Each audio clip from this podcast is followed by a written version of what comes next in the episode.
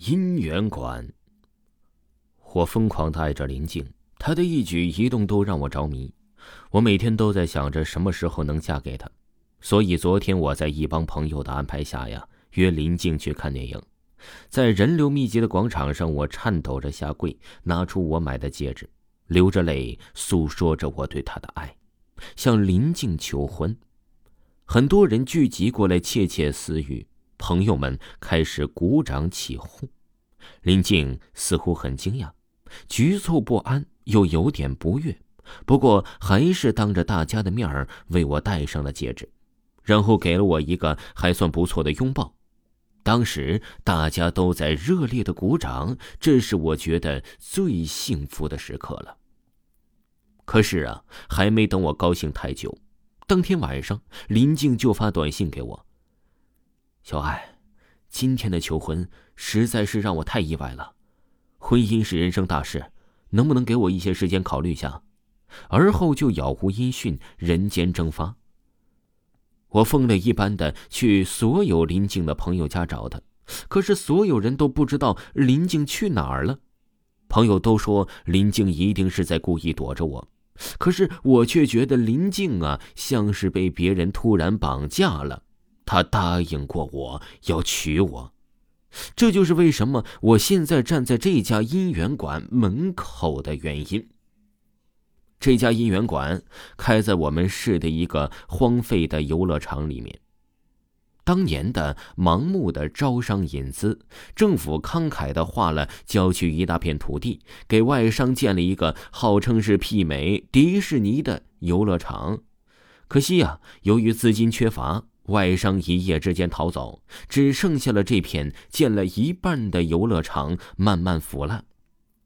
而不知道哪一天，这家看起来很高级的姻缘馆莫名其妙的出现在了这个荒无人烟的地方，仿佛一夜之间建起来的。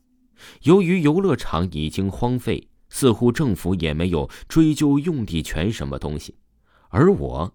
则是在一次想拍摄复古写真游乐场采景时候，看到了这家姻缘馆的一个涂着大红嘴唇的女人，笑吟吟的呀，是给了我一张红色的明信片，上面写着：“岳千娘，职业姻缘师，续人姻缘，解人忧愁，开业大吉，来者优惠。”怎么也找不到林静。我决定啊，先找这个岳千娘，算是一个希望吧。欢迎光临，请问小姐是要去姻缘呢，还是有什么忧愁需要帮忙的？刚一进门，浓妆艳抹的岳千娘就热情的迎了上来。开在这个偏僻的地方，看起来顾客似乎很少。你这里什么忧愁都能解吗？我觉得岳千娘有点不靠谱，所以决定先问问看。看来呀，这位姑娘还不大相信我呢。哈。岳千娘满脸笑容的给我搬过来一个椅子，说：“我这里虽然偏，可是好多贵人呢，都来我这里解忧愁、断姻缘呢。还记得上个月嫁给富商冯成的那个女孩子吗？她的姻缘可是我续的，你还别不信。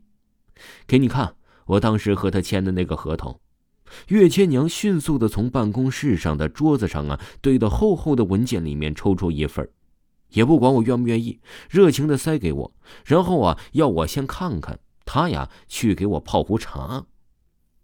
我坐在椅子上，看着岳千娘塞给我的那份合同，合同啊是一个红色的铜板纸，红纸黑字，看起来有些诡异。不过呀，合同上面那个最近的上面上头版的女人和照片签字，还是让我信服了。那个嫁给富商冯成的女人，原本只是一个超市的营业员，姿色很一般，家里也很穷困。据说冯成啊，有次偶然之间去超市买东西，看见了她，而后就一见钟情，不顾家里面的反对，三个月呀就和这女人结婚了。这种灰姑娘童话般的故事，让本市的很多家媒体都进行了报道，也导致了最近应聘的超市营业员的年轻姑娘大幅增加，这让我觉得安心下来。林静，你不要害怕，我一定会找到你的。听众朋友，本集还有下集，请您继续收听。如果各位听友想加维华的听友群的话呢，就可以私信维华，维华发给你们咱们直播时通知的二维码。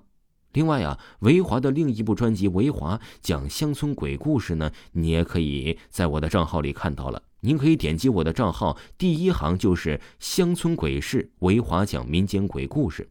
如果各位朋友喜欢的话呢，一定不要忘记去听一听哦。咱们下期再见。